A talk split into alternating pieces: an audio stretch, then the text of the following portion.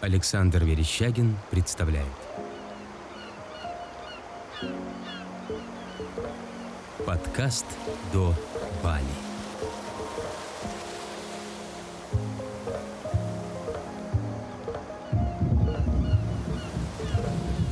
Релизнуто студией «Дело восприятия» Я-хо-хо, мы снова увиделись. Вопрос Джакарта или Бали? Ответ для себя я не нашел до сих пор. Но сегодня с вами поделюсь своим опытом пребывания в Джакарте. Летел китайскими авиалиниями. В отличие от Катара, китайский уступает по сервису. Например, нет джин-тоника и колы без сахара. Кормили вкусно. Не знаю, почему многим не нравится еда, но я всегда съедаю все без остатка.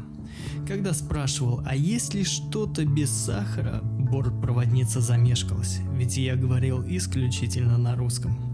Досматривали вручную, китаянка всего облапала. Так странно это выглядело, но в целом досмотр не такой долгий и строгий, как в Дохе. Многие боятся, что там ручная кладь будет весить больше или же что-то запрещенное будет к провозу. Ну, запрещенной я называю воду. Ничего не изымали, не проверяли, единственное просили достать пауэрбанки. Восьмичасовой транзит прошел на удивление быстро – После досмотра заходим в зал, и маленькая азиатка подбегает к женщине, которая летела тем же рейсом, и спросила, да Джакарта ли она? Та ответила, что нет. Я подхожу и говорю, Акука Джакарта. И она предложила вместе ждать рейс. Узнал, что она родом с Бали, но приезжает в Москву на работу. Не стал уточнять, что за работа, так как я не так хорошо говорил, чтобы обсуждать сложные темы. В общем, дождались с ней и пошли регистрироваться. Каково было мое удивление, что мы даже в самолете сидели вместе. Посмеялись, я и говорю, главное, чтобы нас еще и покормили. Она завернулась в зимнюю куртку и легла спать. Я продолжал ждать еду. Чувствую запах. Оборачиваюсь и...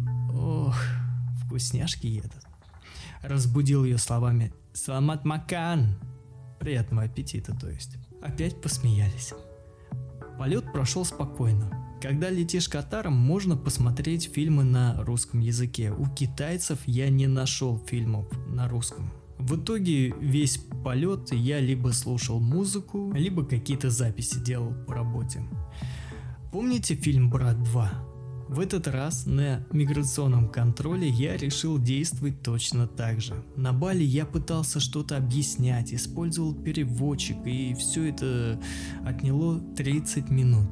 В этот раз я на русском сказал, что я ничего не понимаю и меня пропустили. Меньше одной минуты. Великий могучий русский язык. Во время этой поездки я познакомился с нетуристической Индонезией. За все время я не встретил ни одного иностранца, я был единственным и притягивал много взглядов. Ездил на электричке, в поезде в Бандунг и обратно на автобусе, а также на машине в Богору. Каждая из этих поездок занимала 3 часа, то еще испытание. В электричке мне понравилось больше всего. Из окна можно наблюдать живописные пейзажи. Автобус меня разочаровал. Очень душно и долго. К тому же нас высадили прямо на трассе. Куда идти? Видим, что подзывает парень в костюме Годжек и предлагает перелезть через двухметровый забор, ведь другого пути выйти оттуда нет, ну либо броситься под колеса. Когда перелезли, там уже стояли мототакси, которые отвозили людей к месту, откуда можно было выехать на нормальном такси. Эта ситуация меня разозлила. Нас высадили специально тут, где ждали их люди. Экономика. А если человек с избыточным весом? Он бы не смог перелезть, и что ему делать? Особенно запомнилась остановка электрички в центре Джакарты. Стоит очень сильная вонь, даже маска не спасала. Речка в мусоре, в нее сливает все отходы, и это в центре, между прочим. Когда заходили в электричку, Рима сразу отбирала телефон, говорит, что нужно его держать в руках, чтобы не своровали. Кстати, в автобусах не запрещены уличные торгаши и музыканты. Они заходили на каждой остановке и по духу мне играли на гитаре. Рима протягивала деньги, чтобы я им дал, но я их клал себе в карман. Экономика. Таким образом, очень много времени было в поездках, увидел много городов, увидел много красивейших пейзажев. Пейзажев, пейзажев правильно, да? И вот близится время к отлету. Отдали штаны и майку, в которых я приехал из России на стирку. И приходит сообщение вечером, где тот парень пишет, что попал в аварию и потерял одежду. Ага, брендовую одежду потерял и просит, чтобы мы ничего не говорили работодателю, так как он работает первый день. В общем, очень э, такое жалостное сообщение, но мне оно показалось слишком уж на е... Я говорю Риме, пиши в прачечную, пусть решает вопрос. Мне нужна одежда, чтобы прилететь в Россию.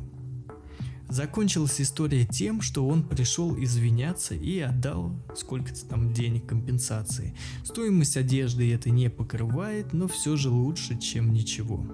Кстати, про доставку. Я нигде не нашел в магазинах алкоголь. Только безалкогольное пиво. Рима сказала, что алкоголь заказывать надо доставкой.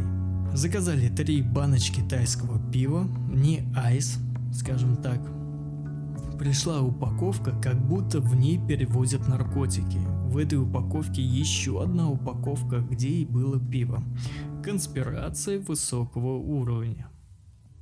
Итак, Бали или Джакарта? Не могу ответить. Побывать определенно стоит и там, и сям.